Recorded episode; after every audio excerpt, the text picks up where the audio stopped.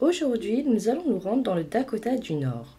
En plein milieu de l'hiver, au loin, on va voir apparaître un feu qui va mettre à jour une affaire sordide. Deux amants maudits qui voulaient passer le reste de leur vie ensemble et qui étaient prêts à tout pour y arriver. Cette histoire va mettre en scène a priori un couple d'amoureux qui avait tout pour être heureux jusqu'à ce que la cupidité fasse son entrée. On verra à quel point la cruauté peut endosser différentes formes, qu'une personne peut essuyer ses larmes d'une main et tenir un couteau de l'autre. L'histoire se déroule en milieu du Dakota du Nord, plus précisément dans la ville de Bismarck, une ville qui compte à peu près 74 000 habitants. C'est la deuxième ville la plus peuplée de l'État du Dakota après celle de Fargo. Le jeudi 2 janvier 2020, vers 17h20, un appel au 911 est passé. Cet appel est émis depuis une maison située au 43 avenue Northwest, à environ 15 minutes du centre-ville de Bismarck.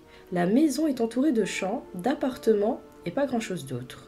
À cette époque de l'année, les températures du Dakota peuvent descendre jusqu'à moins 18 degrés.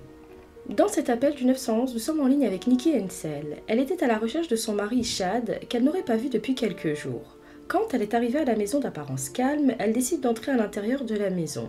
Elle est alors prise à la gorge par une fumée noire. Elle décide alors de quitter la maison précipitamment et d'avertir immédiatement le numéro d'urgence. 4900 43rd Avenue, Northeast. Okay, and is that a house or an apartment? It's a house. Can I get your name, please? Nikki Ansel. I came out here to check. My husband sent a text message that he didn't come in today, and I've been good three days, and so I'm coming here to check. And I walk in, I open the door, and I walk in, and the house is, is smoky. I can't get in the door. It's smoky in the house. Okay, so you, you see smoke? I can see inside the, and okay, like our watch is in black, and I it's just smoky in there, and I can't get in the door. okay, do you see any flames at all? Alors qu'elle relate tranquillement les faits, à un moment de l'appel, elle devient hystérique. Nikki, Nikki, Nikki, Nikki, Nikki, calm down for me, okay? Nikki, Nikki, Nikki, Nikki, Nikki, what's your husband's name? Yeah. La maison est donc en feu avec son mari probablement présent à l'intérieur. Les pompiers ont donc été requis et sont entrés en premier dans la maison pour voir où se trouvait le feu et s'il s'était propagé dans toute la maison. Ils traversent alors la maison et accèdent à l'étage au niveau de la chambre principale. Ils retrouvent alors le mari de Nikki, Chad, il était nu et il était déjà mort et à même le sol. Les pompiers retrouvent également un fusil de chasse posé sur le matelas. Une annonce est faite pour annoncer que la route est bloquée suite à un incendie de maison avec peu de dégâts matériels mais malheureusement une victime qui a été retrouvée.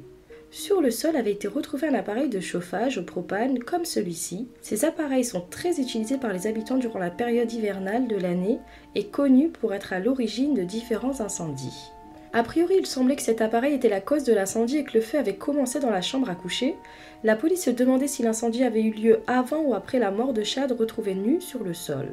En passant par la maison au niveau du sous-sol, dans cette maison rurale se trouvait un autre appareil incendié également.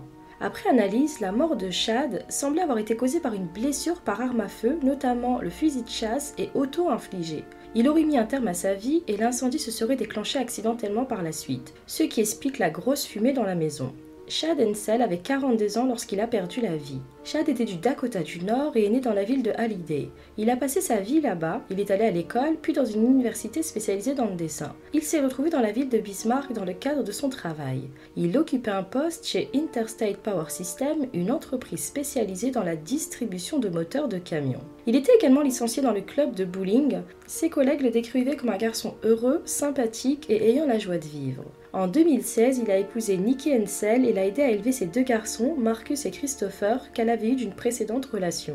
Nikki, elle, avait 41 ans et travaillait dans une société de transport. Ils n'ont pas tout de suite emménagé ensemble puisqu'ils se sont rencontrés en 2015. Chad était plus qu'heureux. En plus de sa fille d'une précédente relation, il était heureux d'avoir une nouvelle femme ainsi que deux jeunes adolescents en plus sous son toit. Nikki était très tournée sur elle. Elle faisait beaucoup de selfies dans tous les profils avec différents filtres. En parallèle, elle était à la tête d'une société nommée Savory Sweet où elle commercialisait des gâteaux, des muffins, parce que selon elle, pour chaque événement, la première chose dont on parle, c'est la nourriture.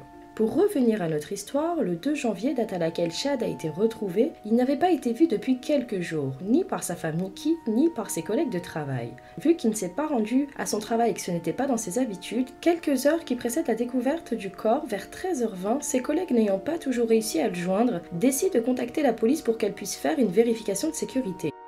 I'm calling to see if you guys could do a welfare check on one of our employees.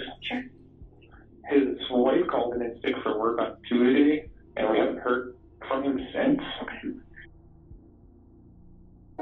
Les policiers se sont déplacés mais n'ont rien vu. Le feu étant petit et s'étant déclaré dans la chambre à l'étage au fond de la maison, rien n'était apparent depuis l'extérieur de la maison. Ils sont donc repartis. Quatre heures plus tard, c'est Nikki qui est entré dans la maison et a contacté la police. Chad a été vu pour la dernière fois le 30 décembre, trois jours avant la découverte. Après une journée de travail habituelle, il s'était rendu au bowling et a joué comme à son habitude et on le voit partir vers 22h30. Le lendemain, il ne se rendra pas à son travail.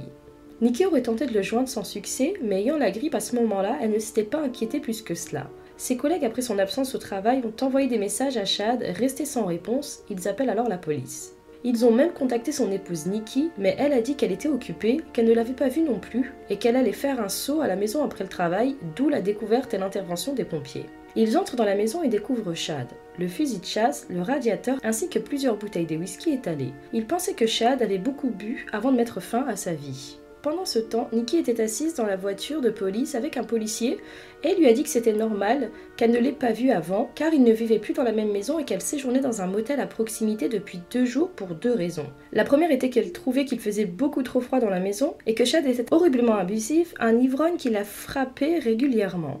Elle avait même des photos de ses supposés coups dans son téléphone qu'elle s'est empressée de montrer à la police alors qu'il ne lui avait rien demandé. Elle dira que les enfants étaient chez leur grand-mère depuis et qu'elle avait prévu de le quitter d'aller vivre au Texas, qu'elle passait déjà des entretiens de travail là-bas. Nikki parlait aux policiers de leur relation, des abus et de la manière dont elle préparait sa séparation. Pendant ce temps, en voulant sortir le corps de Chad de la maison, les pompiers constatent une blessure anormale au dos. Même s'il se serait tiré une balle dans la tête avec le fusil de chasse, pourquoi y avait-il une blessure et une balle dans le dos? Ce qui est incohérent avec une mort volontaire. Il retrouve également un colis adressé à un certain Earl Howard, une boîte d'Amazon. Partant du principe que la maison appartient à Chad et Nikki. Alors qui est cet Howard? Deux jours plus tard, Nikki a appelé pour réclamer l'indemnisation de l'assurance habitation suite aux dommages causés par le feu. Hello, uh, my name is Bobby McMillian. I'm calling with Homeside Insurance. Uh, this is regarding hi, uh, regarding the claim that was reported. Um, I'm the adjuster assigned. Just wanted to touch base with you to get more information. Yes. I was getting ready to call you, um, to figure out what our next steps need to be. I've been working on my list. Um, Okay. Uh, yeah, I went yeah, to the house. I'm sorry. I went to, I went to the house yesterday, and deputy took me out there. It's burned. Did you take any type of, uh, of photos or anything like that?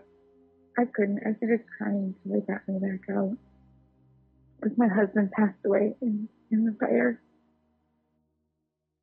L'assurance habitation venait d'être mise en place depuis le 26 décembre, quelques jours à peine avant le sinistre et donc l'incendie de la maison. Le timing parfait. Nikki voulait passer à autre chose un peu trop rapidement. Elle avait d'ailleurs déjà été aperçue avec un nouveau petit ami. La police voulait faire des liens et savoir qui était cet Howard à qui le colis était adressé. Il se rappelle alors de l'histoire qu'avait raconté Nikki, le fait qu'elle logeait ailleurs dans un motel pour échapper à son mari violent. Après enquête, la police constate que la chambre avait été prise au nom du fameux Howard. Roy Howard était un Canadien de la ville de Bellwood dans le centre-ville d'Ontario. Lui et Nikki avaient une liaison depuis plus d'un an. Nikki disait vouloir quitter Chad et lui donnait une mauvaise réputation en disant à tout le monde que c'était un ivrogne, violent, qui la frappait régulièrement et avait des photos qui le prouvaient. Le 7 janvier, cinq jours après la mort de Chad, la police est maintenant convaincue du meurtre de Chad et décide d'interroger Nikki. Elle garde le silence et murmure durant tout l'interrogatoire et adopte le rôle d'une fille timide et introvertie.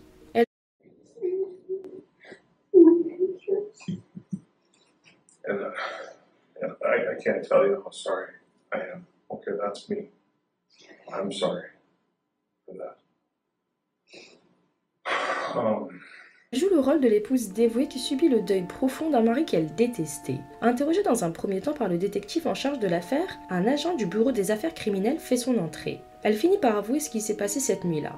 Elle dit qu'elle était restée à l'hôtel avec Howard puis qu'ils ont décidé de profiter de l'absence de Chad pour se rendre à la maison pour que Nikki récupère ses affaires avant son départ pour le Texas. Mais à leur arrivée, Chad était là et en état d'ivresse. La police lui dit ne pas croire à ses mensonges. Elle se ravise et elle dit alors qu'elle a quitté la maison et a laissé son mari avec son amant et avoir entendu un coup de feu alors qu'elle était dehors. La police lui dit que c'est faux, qu'elle ne s'est jamais rendue là-bas et que c'est son petit ami qui est allé seul pour tuer Chad. Elle acquiesce et fait des aveux manuscrits qu'elle a ensuite tenté de déchirer.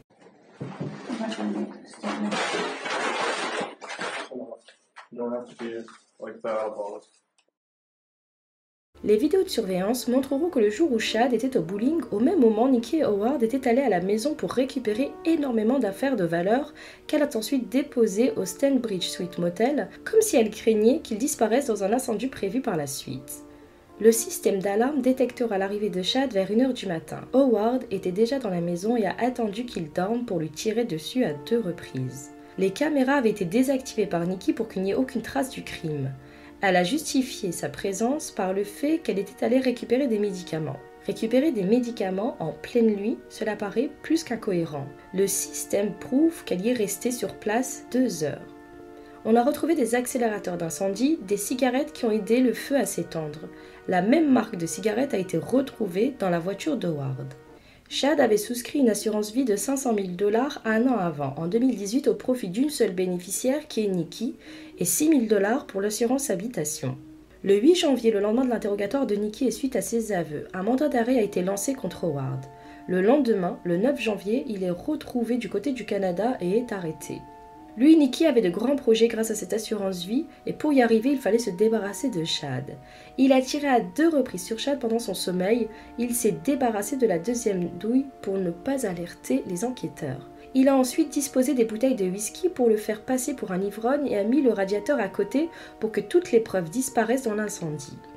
Le 31 décembre, le couple se réveille depuis son motel et se rend compte que dans les journaux, personne ne parle de l'incendie. Ils sont alors repartis et se rendent compte que l'incendie n'a pas pris. Ils repartent sur les scènes du crime et allument de nouveau différents feux et un plus dans le sous-sol. Nicky et Howard ont été accusés du meurtre de Chad. Le jury ne savait pas qui avait tenu l'arme et causé la mort.